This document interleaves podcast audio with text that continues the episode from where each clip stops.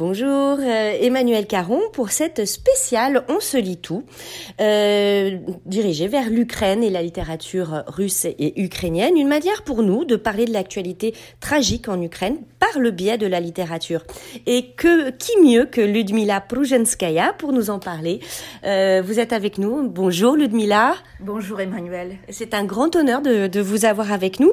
Alors vous êtes russe installée au Québec depuis 1993. Vous êtes une intellectuelle vraiment réputée. Vous êtes spécialiste de la littérature slave, ici, et euh, vous êtes aussi chroniqueuse pour Plus on est de fous, plus on lit, où vous expliquez un petit peu aux auditeurs bah, qu'est-ce que c'est que cette littérature slave, qu'est-ce qu'il faut lire et ce qu'il faut en comprendre. voilà. Alors, euh, écoutez, là, ma première question, eh bien, ce serait euh, comment est-ce qu'on réagit, comment vous réagissez à cette guerre, à ces événements tragiques? J'imagine que, que la douleur doit être importante. Mais évidemment, bon, mais je, je réagis comme tous les êtres normaux, je pense. Au départ, c'était un choc, un choc nerveux, à tel point ça paraissait incroyable et dément. Et là, bon, alors ça fait déjà trois semaines que ça continue et on a l'impression de vivre dans un mauvais rêve. Mhm. Alors quand on se réveille, on se demande est-ce que est-ce que c'est un mauvais rêve, est-ce que c'est un mauvais rêve, est-ce que c'est un cauchemar? Ah non, c'est la réalité et il faut alors vivre avec. Mhm. Oui, et je pense que la, la communauté, communauté russe à, à, Montréal vit vraiment euh, quelque chose de, de, compliqué. La communauté ukrainienne aussi. Euh, moi, j'avais une question à vous poser vraiment sur le plan de la littérature aussi, puisque euh, la littérature russe et la littérature ukrainienne ont beaucoup en commun.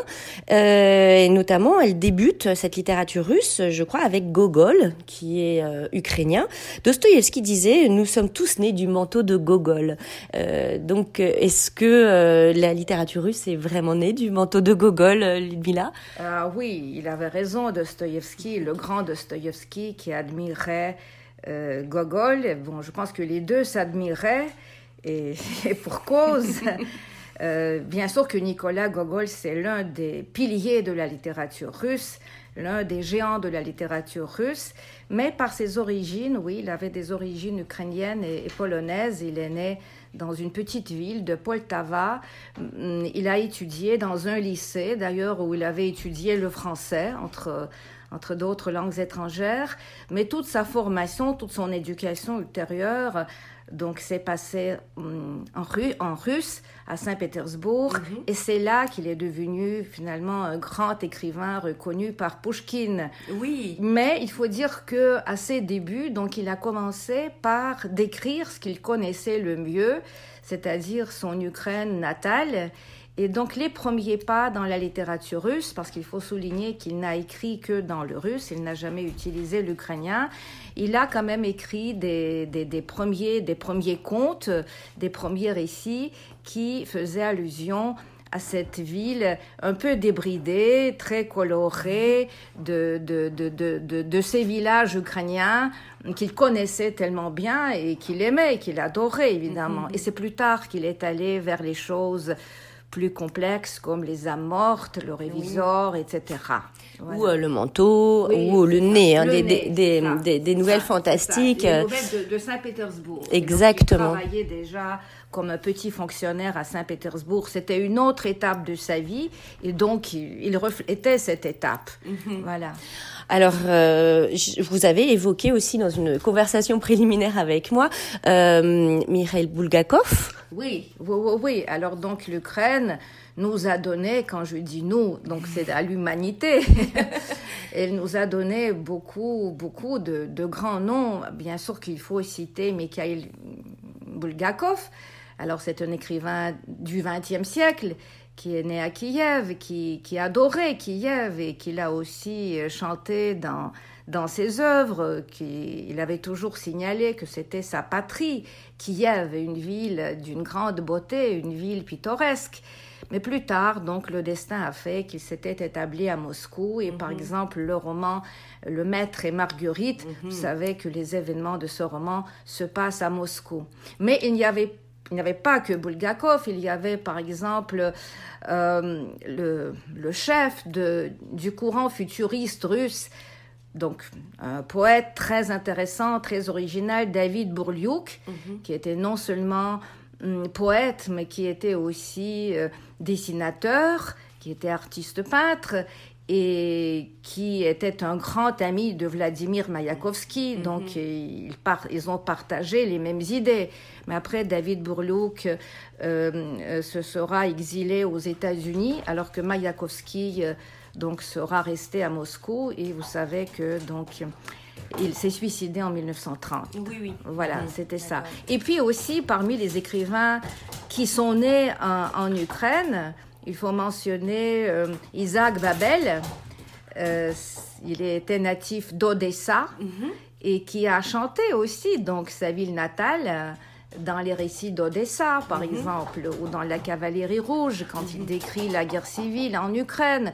Donc, ce sont les, les, grands noms, ce sont les grands piliers de la littérature russe et soviétique. Et donc, à l'époque, on ne divisait pas les gens d'après la, les origines ethniques parce qu'ils appartenaient tous à la grande littérature russe, sans oublier que leur, leur petite patrie, c'était l'Ukraine. Oui. C'était comme ça. Euh, euh, tout à l'heure, quand on, nous discutions, vous aviez parlé aussi du traumatisme de la Seconde Guerre mondiale euh, que vous avez partagé avec, avec l'Ukraine, que la Russie a partagé avec l'Ukraine. Est-ce que vous voulez nous en parler un petit peu? Mais Pourquoi cette guerre réveille en fait ces traumatismes de la Seconde Guerre mondiale? Mais bien sûr que ça réveille le traumatisme, l'indignation, la tristesse. Alors on peut donc énumérer plusieurs sentiments.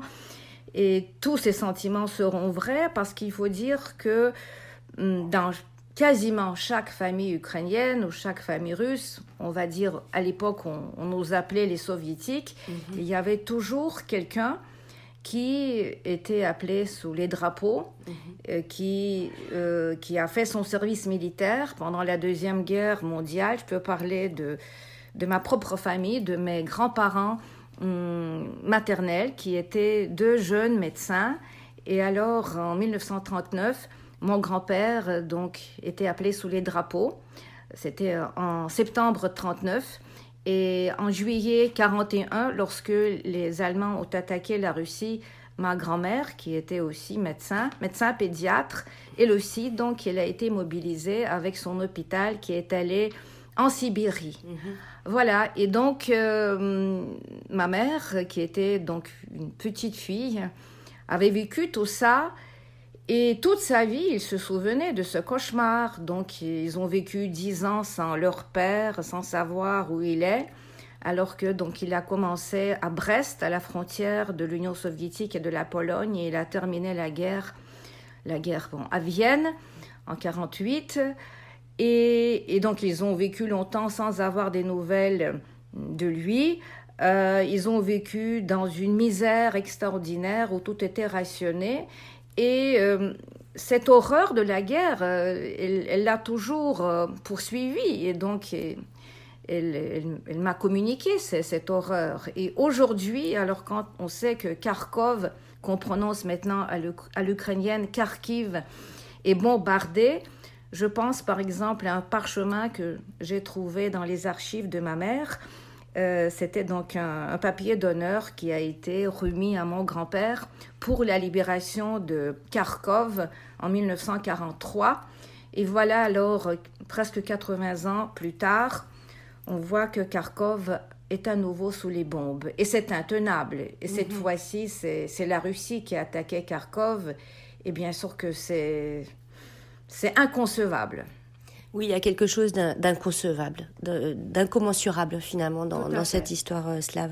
Alors, euh, je voudrais discuter aussi avec vous de la réaction de certains intellectuels euh, dans l'intelligentsia russe et en particulier celle de Andrei Makin que vous m'avez d'ailleurs signalé. J'ai lu l'article grâce à vous, mais qui est mon compatriote puisqu'il est maintenant à l'Académie française.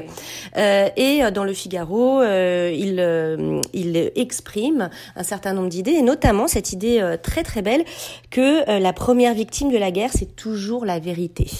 Est-ce que vous êtes d'accord euh, On peut être que d'accord. Hein, ma, question est forcément stupide, mais j'ai l'impression que euh, toute cette histoire de, de propagande des deux côtés, hein, puisque puisque la propagande a, lieu aussi en Occident, va nuire à la vérité. Mais ça, c'est bon. Pour l'instant, c'est difficile à dire. Donc, peut-être qu'on pourra juger quand la guerre sera terminée. Et bon, on espère que ce sera le plus, le plus vite possible.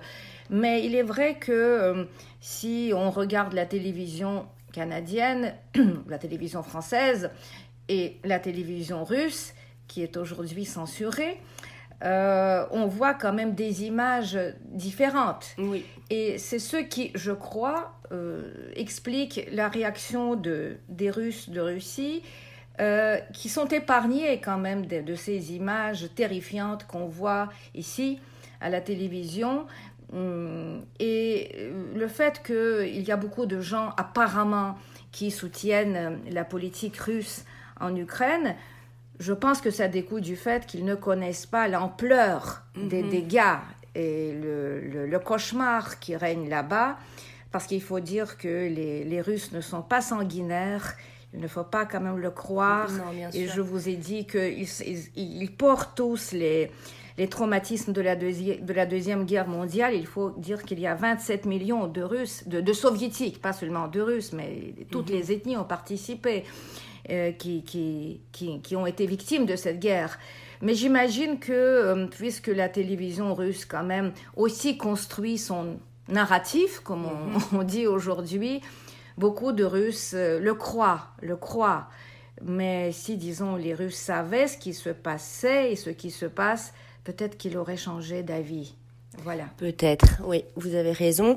Euh, dans la littérature contemporaine, euh, en, Ukraine, on a, vraiment des auteurs euh, qui nous ont beaucoup parlé, nous, à On se sur les chroniques de RMF d'une certaine manière, notamment avec le pingouin, dont j'aimerais bien faire revivre la chronique à la suite de notre, entretien, de, de Andrei Kourkov, qui parlait de cette après, euh, euh, euh, Cette dérive. cette dérive particulièrement où la, la- l'Ukraine a été vraiment sur la sous la coupe des euh, des mafias, hein, on peut dire, on peut le dire, et de Mais la comme, oui, comme c'est la Russie, les Oui. deux, les deux, dans les années 90, alors terrible. les deux pays ont vécu, euh, vécu un vrai cauchemar parce que donc l'ancien système s'est effondré, mais alors pour euh, monter un nouveau système, euh, bon, c'était les peut-être les pires qui, Mhm. qui, qui, qui, qui ont profité de, de, de cette grande débandade qui, qui, qui a régné dans, dans les deux pays. Et dans ce, dans, dans ce sens-là, les deux étaient similaires. Donc il y a quand même pas mal de similitudes. Et donc ça a été vécu, j'imagine, de la même manière. Bon, moi j'ai quitté la Russie en 93, alors j'ai pas quand même vécu l'ampleur de, de, de, ce, de ce cauchemar. Mais je sais que les écrivains et les écrivains russes et les écrivains ukrainiens, comme Andrei Kourkov, en ont parlé. Oui, tout à fait. Euh, moi, j'aimerais euh, euh, rajouter une suggestion de lecture pour nos euh, pour nos lecteurs. Euh, ce serait Sophie Oksanen qui vient de faire sortir chez Stock euh, un roman que j'ai adoré qui s'appelle Le Parc à chiens et qui parle de ses années en Ukraine et notamment bah, du traitement des femmes, de, de la vente des femmes et de de euh, de, euh, de- comment dire de la, la difficulté à vivre euh, pour euh, pour euh, pour les populations euh, à, à cette époque-là, euh, dans les années 90 en Ukraine, euh, à travers une narratrice donc qui a vendu son ventre pour euh, pour faire des bébés à des euh, populations très fortunées et qui est amenée euh, à euh, s'exiler en Finlande comme l'est l'auteur d'ailleurs Sophie Oksanen et, et, euh, et finlandais. Je voulais faire cette petite parenthèse parce qu'il me semble que c'était un, un tableau assez euh, assez terrifiant et très juste de la société ukrainienne avant l'arrivée de la démocratie, euh, Zelensky. euh, et- que bon, la démocratie ne, ne se construit pas en un jour, c'est impossible. Et l'Ukraine aussi, donc il y a eu beaucoup, beaucoup de problèmes économiques et sociaux, etc., etc. Tout simplement, aujourd'hui, c'est immoral de parler de, de tout ça face, disons, à l'horreur Oui. que l'Ukraine vit. Voilà, parce que donc c'est trop, c'est trop gros pour se souvenir, mhm. disons, des choses qui, qui, n'allaient pas. Mhm. Et bon, toutes nos pensées quand même sont dirigées vers le cessez-le-feu le plus rapide. Hein. Vous avez tout à fait raison de le, souligner, Ludmilla. Évidemment, euh, nos, le, que la guerre cesse est vraiment euh, le plus urgent. C'est après que donc on va, on va, disons, voir ce qui allait bien, ce qui allait mal ce qu'il faudra reconstruire, sur quelle base, comment renouer avec les autres, parce que on sait que toute guerre a sa fin. Et de toute façon, on est, on est obligé de, de, vivre ensemble hein, et de se parler, de dialoguer. Et on ne peut pas vivre dans cette hostilité, dans cette haine qui sépare aujourd'hui les deux peuples. Très bien. Merci beaucoup, euh, Ludmila. J'aurais une petite dernière question, peut-être. Justement, euh, est-ce que vous auriez des, des, idées de lecture ou un, livre qui pourrait nous accompagner pendant ce pendant ce, ce moment de euh, de comment dire euh, d'attente de la paix? Est-ce qu'il y a un texte, peut-être même ancien, hein, tout à fait. On a évoqué euh, Gogol. moi, j'aurais, moi, je, je, vous aurais proposé le. Le, donc un, petit roman de, de votre écrivain, prix Nobel, Romain Roland, Pierre et Luce. Hmm. Vous savez que moi, j'avais lu à l'école, c'était, il était inclus dans notre programme scolaire, et c'est un très beau texte où Romain Roland donne sa vision de ce qu'est la guerre et la paix. Et je pense que c'est un petit livre qui explique le mieux l'horreur de la guerre et la nécessité de la paix. Merci pour ces mots lumineux, euh, Ludmila. Je vous remercie euh, vraiment au nom de, tout, euh, de, tous les auditeurs et, et de On se lit tout. Ça a été vraiment un moment très éclairant et, et très généreux de votre part. Merci beaucoup, Ludmila. On vous dit au revoir. Merci beaucoup à vous. Merci de m'avoir accueilli. Merci.